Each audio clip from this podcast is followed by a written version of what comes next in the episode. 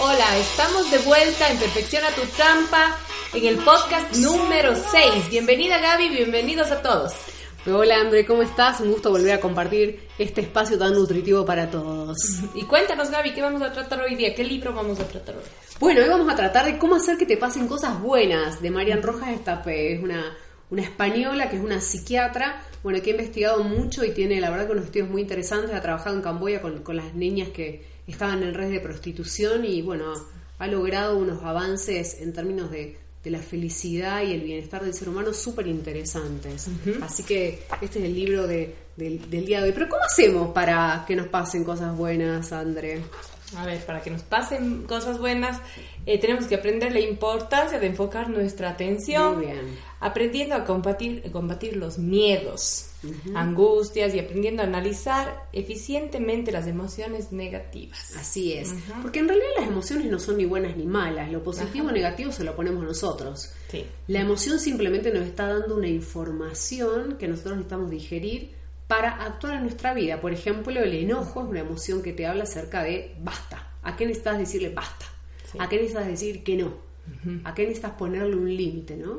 Y si lo interpretamos en ese lugar se convierte en algo saludable. Sí. Pero es muy importante esto que dijiste, ¿dónde ponemos la atención? ¿no? ¿Dónde está Le- nuestro foco? Exacto, ¿dónde está nuestro foco?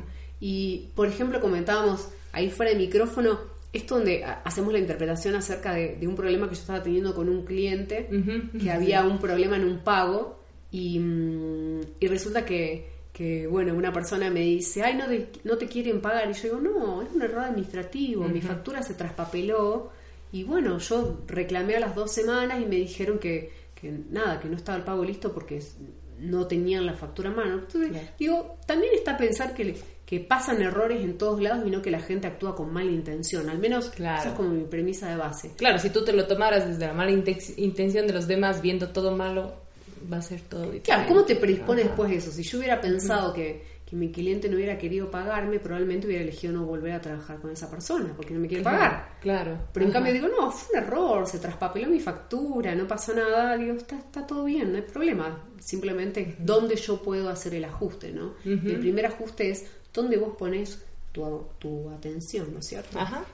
¿Y cuál es el sentido del sufrimiento, mi Gaby? Claro, porque el sufrimiento en definitiva es lo que nos impide ser felices, ¿no? En un estado de sufrir, de, de- de sufrimiento es muy, muy difícil estar en una conciencia de bienestar. Entonces, lo primero es entender que el dolor como tal tiene un valor humano y a la vez espiritual, que nos puede ayudar a ser mejores personas, ¿no? ¿Cuán- ¿Cuántas personas conocemos en nuestra vida que después de un golpe han sido capaces de, de enderezar su, su camino, de buscar nuevas alternativas y de agradecer después esa, esa situación? Ahí, yo tengo una, una coach mía que ella pasó por un proceso de cáncer y ella dice, yo le, le agradezco porque me llevó a conocerme más a mí misma, a estar en contacto con mis emociones, a empezar realmente a estar con la gente que quiero con la que no, decirle que no. Ajá, y poder ayudar también a personas que están en la misma situación. Exacto, convertirte en un aliado del otro porque pasaste por el mismo camino. Sí. El sufrimiento también nos ayuda a nosotros a reflexionar. ¿Por qué? Porque nos lleva a analizar cuestiones que a lo mejor nunca lo hubiéramos hecho, ¿no es cierto? cuando, cuando aparece este dolor, nos empuja a clarificar muchas veces el sentido de nuestra vida, de nuestras convicciones más profundas. Eh, Se empiezan como a disluir estas, estas máscaras que usamos frente a los demás o a ver a los demás detrás de esas máscaras, ¿no? Hablábamos justamente de una persona que, que- que- que tenemos en común y, y bueno, y aparecen comportamientos, ¿no? Actitudes como de la envidia, celos. Y juntas analizamos esto, bueno, pero mirá atrás de la máscara, esa solo es la máscara. Atrás, ¿qué ves? Una, una persona que sufre, que tiene miedo, que tiene carencias afectivas. Y bueno, mirarla desde ese lugar de, de la compasión. Claro, esa persona tiene que tomar como que el papel de actriz para verse valiente, fuerte, pero desde esa posición nada más, lo que vemos fuera, no lo que hay dentro de esa persona. Pero es importante la reinterpretación, porque si solamente nos quedamos en que busca destruirme o compite conmigo porque siente envidia, es una interpretación que nos mal predispone también Sí. en los espacios compartidos con esa persona. No quiere decir que me quede en un, lugar donde no me quiero quedar, ¿no? Sino que nos predispone de una manera... de- En cambio, si yo logro ver detrás de la máscara es activo la compasión en mí. Eso, eso te iba a decir. ¿Qué tal si a ti te da pena y no te importa? O sea, no te resbala eh, lo que esa persona, el odio que pueda tener esa persona, no, no, realmente no te afecta en tu vida. Exacto. También el dolor nos ayuda a aceptar nuestras propias limitaciones, ¿no es cierto? Porque nos convertimos en seres más vulnerables, aceptamos la vulnerabilidad, que no es fragilidad y que no es debilidad, es simplemente una esencia del ser humano. Donde nos caemos del el propio pedestal que nosotros nos colocamos, porque a veces nos ponemos tanto el disfraz de superhéroes, ¿no? Sí. La madre de tres niños que corre para que todo, toda la familia esté bien, ¿no? Ajá, sí, sí, sí. Y todas las actividades y todas las cosas que tienes que hacer y, y, tú te sientes como que esa heroína, lo puedo todo, pero al momento de... Al rato, al rato estás destruida, estás... No puedes más. Pero es lo que te acaba de pasar. Una gripe te mandó a la cama. Ajá. Sí, ¿y qué te dice el cuerpo? No puedo más, necesito descansar. Sí. ¿Sí? Por lo tanto, el sufrimiento y el dolor nos ayuda a transformar el corazón. Después de, una etapa difícil con, el dolor como protagonista, no como víctima, porque muchas veces tendemos a caer en la, conversación de víctima. Uno se puede acercar más a la vida de otras personas. Claro. Pero me gusta esto que dice Marian, dice que, que después de pasar esto, nos podemos acercar con mucho más cuidado al alma de las demás personas, porque nos damos cuenta de que el dolor nos, nos toca a, todos. Hay una frase que decía en el libro, es no hay biografía sin heridas. Exactamente, no existe. No pienso que haya una biografía limpia, o sea, completa. Sería también aburrido. Sería aburrido. Sería aburridísimo. Claro. Sí, alguien me dijo, una vez me dijo eh, que le habían hecho como regresiones y cosas así. Y dice, y me, me quedé feliz de ver que mi pasado fue súper tranquilo. En mi pasado no, no, no hubo nada de... Ah, nada, nada, nada malo. Nada que tal vez a mí me pudo haber dejado un sabor agrio. Y entre mí sí dije, o sea, qué aburrido, porque... Claro. claro, o sea, no hay nada. qué aprendiste? Claro, ¿qué aprendiste? ¿qué aprendiste? Porque justamente los tropiezos de la vida son, son los aprendizajes. Levantarse es lo más lindo luego de una caída. Sí, el otro día escuché a un psicólogo que decía, que hablaba acerca de, del tema de, del dolor y de la felicidad. Y dice, si yo te digo, por ejemplo, André, acordate de un momento feliz de tu vida, tráeme un momento feliz, tráelo. Y jugando con mi papi, okay. Bien. te firmo que ese recuerdo de felicidad debajo tiene un dejo de tristeza. Claro, después se fue de viaje. Exacto. Ajá o ese, ese recuerdo ya no está más, esa realidad no puede volver, porque ya, ya no hay tiempo para volver a jugar con tu papá, ¿no? No, no, no, no. Entonces, ese, ese momento de felicidad por debajo tiene un dejo de tristeza. Ahora yo te digo, trae a la memoria un recuerdo doloroso. Cuando se fue mi papá. O sea, cuando se fue de viaje mi papá. Ok, puedo, asegurarte prácticamente de que te duele tanto como te dolió aquella vez. Sí, sí, totalmente. A mí se me, cada vez que que enfoco ese momento, se me llenan los ojos de lágrimas, el corazón se me hace chiquito, porque yo era niña, tenía siete años, y como te contaba alguna vez, eh, yo escuchaba, porque me mandaba cassettes, él se fue, te tuvo que ir tres años, eh, y ese tiempo él era el hombre de mi vida, o sea, el amor de, de tu vida y todo, tú entendías que se iba por la situación, porque tenía que irse, pero igual, yo escuchaba los cassettes y oía una y otra vez y lloraba y lloraba y lloraba porque sabía que era el padre más amoroso y le necesitaba a mi lado. Pero eso te llena así como que esa nostalgia, pero al mismo tiempo te llena de valentía. Entendí que gracias a eso él formó una mujer luchadora, fuerte, sensible, también muy sensible, pero una mujer que, que, que lo admira profundamente por todo lo que él hizo, pero pero, ¿qué te puedo decir? O sea, toca el lado sensible de la vida del, ser humano y eso es lo lindo. Claro, pero el, hecho de que vos hayas podido capitalizar ese dolor para transformarte en una mujer valiente, resiliente, no significa que ese dolor no esté. No, pues ahí está. Entonces, una de las cosas que habla de cómo hacer que nos pasen cosas buenas es admitir las emociones que tenemos tal como son, sin tratar de dibujarlas, porque a veces como, sacale la parte positiva, sí, bueno, pero no escondas la negativa, o la negativa o lo doloroso, pongámosle, ¿no es cierto?, en este caso. Es que lo negativo te hace ver este momento que tienes a tu padre a tu lado, que puedes aprovechar ese momento, que puedes disfrutarlo al máximo, besarlo, abrazarlo y, todo eso. Tal cual, aprovechar lo que tenés hoy. Hambre, ¿cuál es el antídoto al sufrimiento? El amor. Qué lindo que es el amor. Sí. Hay una frase de Platón que dice, no hay hombre tan cobarde a quien el amor no haga valiente y transforme en héroe.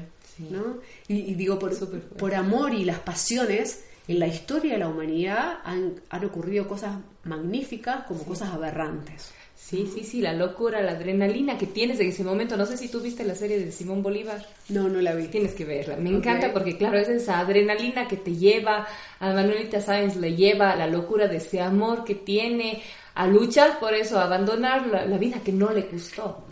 Sí, a rebelarse contra el mundo y hacerlo. No, el amor es todo, el antídoto para todo. Y qué rico que es enamorarse. Sí, ¿no? Cuando uno está enamorado, sí. todo fluye, la vida es hermosa, todo es Sí. uno se siente rejuvenecido, con ganas de pelear por todo, de ir por todo, ¿no? El Y amor- sabes qué es lo lindo que te das cuenta cuando hay peleas, porque nunca dejan de haber peleas en pareja. Lo lindo es cuando te reconcilias y sientes ese amor grande que superaste una grande batalla, pero estás ahí para, para seguir afrontando el amor y viviéndolo. Así es, enamorarse marca a la persona para siempre, los sentimientos más intensos de la vida se sienten por amor. Así que el, el Ah, amor es una de las cosas fundamentales que necesitamos para que nos hagan, no, para que nos pasen cosas buenas en la vida. Ajá. A ver, Gaby, ¿te has dado cuenta que hay muchas personas tóxicas que critican, que te envidian? ¿Cómo podemos gestionar esto? Bueno, las personas tóxicas justamente son aquellas personas que, que nos suelen a nosotros eh, criticar como, como, por ejemplo, eh, eh, a ver, criticar las cosas que nosotros hacemos a veces para competir, ¿no? A veces para, solamente para descalificar y ponerse ellos en un pedestal, ¿no? Pero se sienten, se sienten con el derecho a opinar.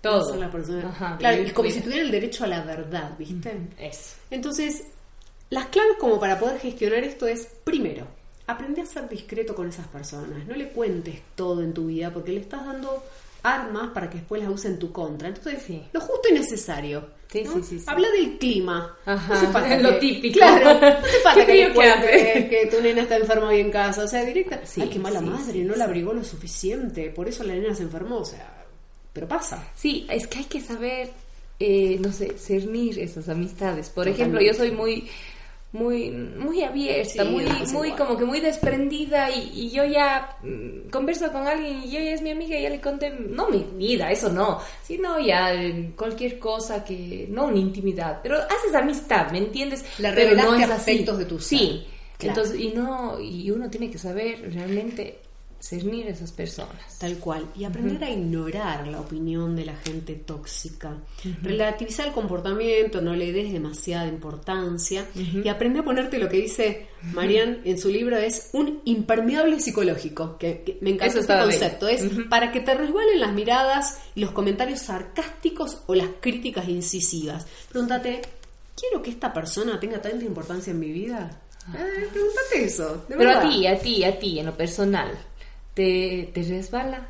¿O todavía no has Depende. llegado a ese punto de te? Depende quién, ¿no? Depende quién. Depende quién. De- si es una persona muy cercana a mí, eh, por, por ejemplo, acá justamente también el libro habla de que nosotros, a ver, de una persona tóxica que dice, mira, trata de ignorarla y alejate lo más posible, ¿no? Y, y olvídate de esa persona. Eh, dice Marian algo que me encanta del libro. Dice, hay personas que llegan a nuestras vidas y las mejoran. Otras, en cambio, cuando se alejan, las mejoran más todavía. Genial, es genial, es verdad, hay personas que cuando se van me mejoraste la vida, o sea, mi vida empezó a ser feliz desde que vos no estás. Claro. Incluso te pasan relaciones con, con exnovios, por ejemplo, que vos decís, la verdad, sufrí por esto, pero desde que te fuiste, Soy Dios libre. mío, soy, soy feliz, porque era una relación tóxica, ¿no es cierto? ajá.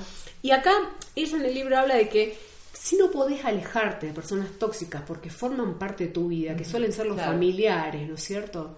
Es aprender a convivir con ellas, ¿no? Aprende. Y ¿Pero creo que acá es un desafío súper fuerte. Pero ¿cómo aprendes a convivir con ellos? O sea, ¿qué, qué tienes que Bien. hacer? Ella te, te sugiere que hagas una distinción en esto. Si descubrís que los comportamientos de esta persona son un tóxico universal, o sea, es así con todo el mundo, o es un tóxico personal, digo, se relaciona conmigo de esta manera. Y si yo descubro, detecto que es personal, o tengo esa opinión o esa creencia, es, bueno, empezar a, a- a pensar por qué está pasando esto, ¿no? O sea, ¿por qué yo creo, cuáles son las causas que creo que esta persona me trata de esta manera? A lo mejor yo estoy haciendo eh, cosas de manera inconsciente que le molestan, que van en contra de sus creencias, que van en contra de su propia identidad y se siente amenazada. Tratar de como de dilugar esto. ¿Y, y, por qué tratar de buscar esta comprensión? Porque entender es aliviar. Sí. Cuando yo entiendo de dónde viene, cuáles son los motivos, cuáles son las razones, eso, digo, no justifico, pero entiendo. y te vuelves una persona más amorosa. Exacto. Sí. Exacto. Sí, sí, y después, perdonar. ¿no? Y acá, y acá te, te, pregunto yo acerca de cuáles son eh, las pautas o, los accesos para poder realmente perdonar. Porque muchas veces digo, listo, ya está, te perdoné, pero sigo con el resentimiento adentro. y todo el tiempo lo nombras y, y, cuentas. Bueno, aquí Marian Rojas nos cuenta que lo primero sería aceptar lo que ha pasado. No negar la realidad, trabajar el nivel de autoestima. Eso tendríamos que trabajar mucho, todas las personas. Claro. Es ser optimista, Evitar anularnos con sentimientos de culpa. Cuidado con convertirnos en víctimas. yo ahí, tengo, tengo una diferencia, quiero, quiero saber también tu opinión. Y esta es mi opinión personal, ¿no? Em, yo he tenido casos, o sea, he tenido coaches que han pasado por, por historias de vida súper difíciles, súper difíciles, de padres abusivos, alcohólicos, maltratadores, ¿no? Y que la religión te dice, tenés que perdonar digo, hay cosas que, hay cosas que no podemos perdonar.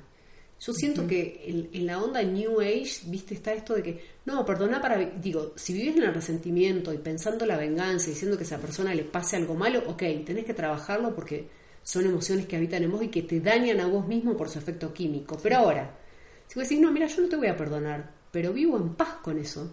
y, la verdad es que te ignoro porque realmente dejó de importarme tu presencia en mi vida está bien. Digo, no sé si todo es perdonable, porque aparece la culpa, es, no, no puedo perdonar a mi papá que abusó de mí. Digo, tenés que perdonarlo. Es que es súper duro, o sea, yo te hablo desde la parte espiritual, que también lo he vivido, lo, lo he presenciado y todo.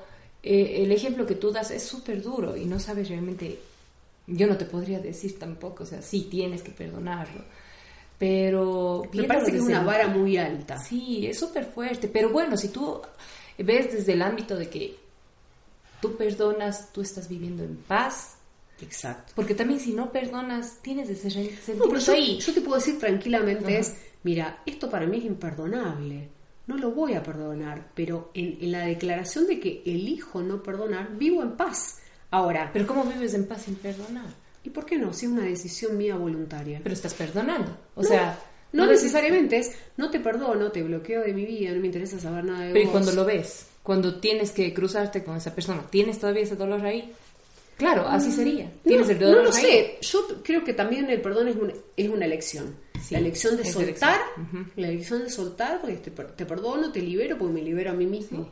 Pero también creo que el no perdón también es una elección que no, necesariamente tiene que ser juzgada como, porque digo, que, aparece sobre todo desde el ámbito de la religión, ¿no? Aparece como que, que la persona que no puede perdonar es culpable, ¿no? ¿cómo no vas a perdonar a tu padre? Bueno, pero soltar, digo, digo, ¿por qué? Porque además de todo lo que pasamos, me siento culpable porque no puedo perdonar. ¿Me explico? Sí, sí, sí, totalmente, pero también yo lo veo desde el punto de que atrás, o sea, bueno, sí, tal vez, no sé, en casos más, más suaves, no tan drásticos, eh, el momento que tú perdonas, estás liberando también a esa persona de traumas que ha vivido, de, sucesos, tal vez vivió algo más duro de lo que pasó, por eso es la persona que es.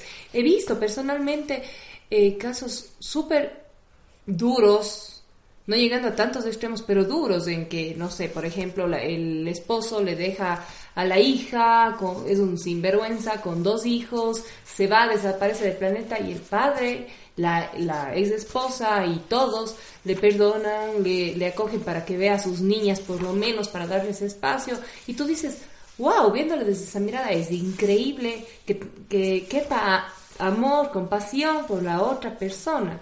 Y, esa, y a las personas eh, que perdonaron les ves tan libres, tan amorosas, tan entregadas que para mí, o sea, a mí se me hace súper lindo ver eso.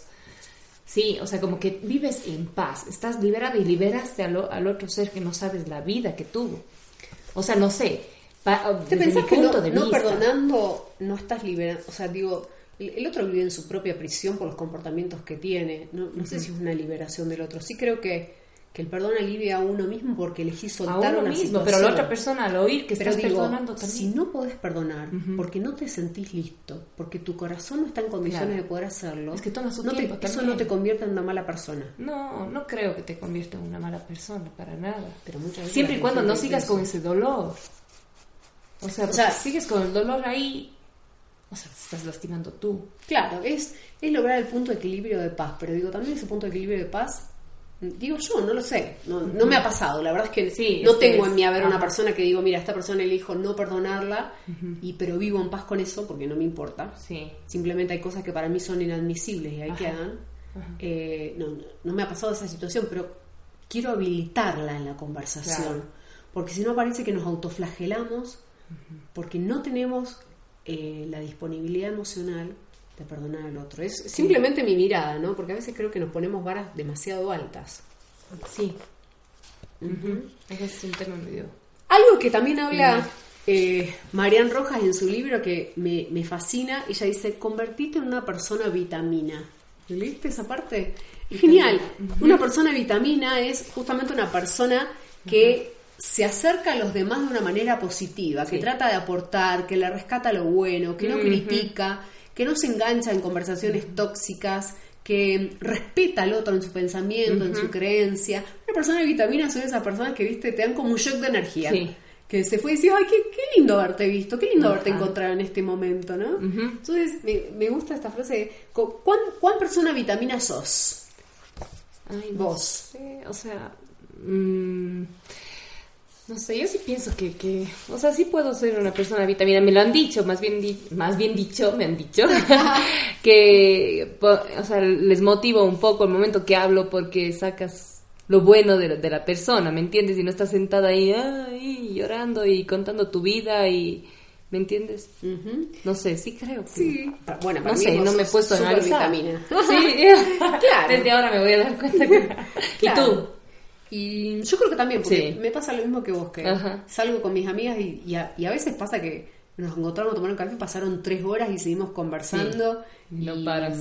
Y bueno, yo soy como muy cuidadosa en esto de, de, de, no etiquetar lo que el otro siente, lo que el otro le pasa. Creo que, que, que, las emociones como las situaciones de la vida están para, para enseñarnos y para ayudarnos. Y además, ¿quiénes somos nosotros? Para juzgar al otro, ¿no es cierto? Hay una anécdota que cuenta que creo que era el rey Arturo, que el rey Arturo siempre antes de entrar en una batalla le pedía a uno de sus esclavos que le dijera al oído antes de salir, recuerda que eres mortal. O sea, no importa la corona que tengas, te vas a morir igual. No importa el poder que tengas en la vida, te vas a morir igual.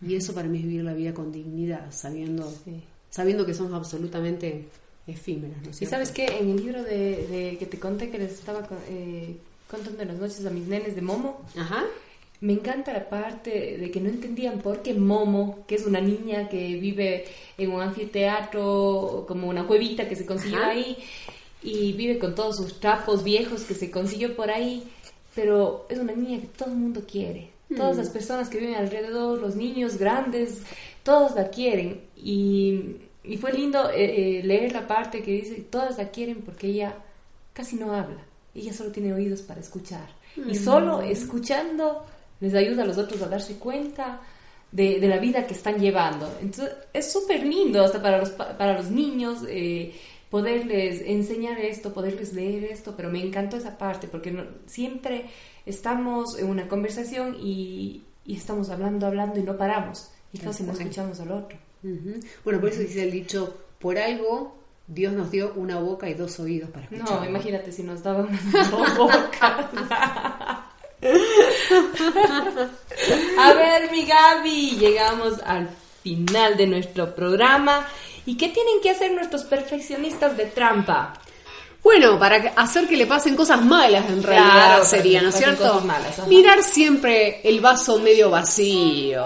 Eh, vivite quejando de la vida, buscar relaciones destructivas. Juntate con gente tóxica. Viví mirando películas de terror antes de dormir y pasátela pegado a la pantalla de tu celular.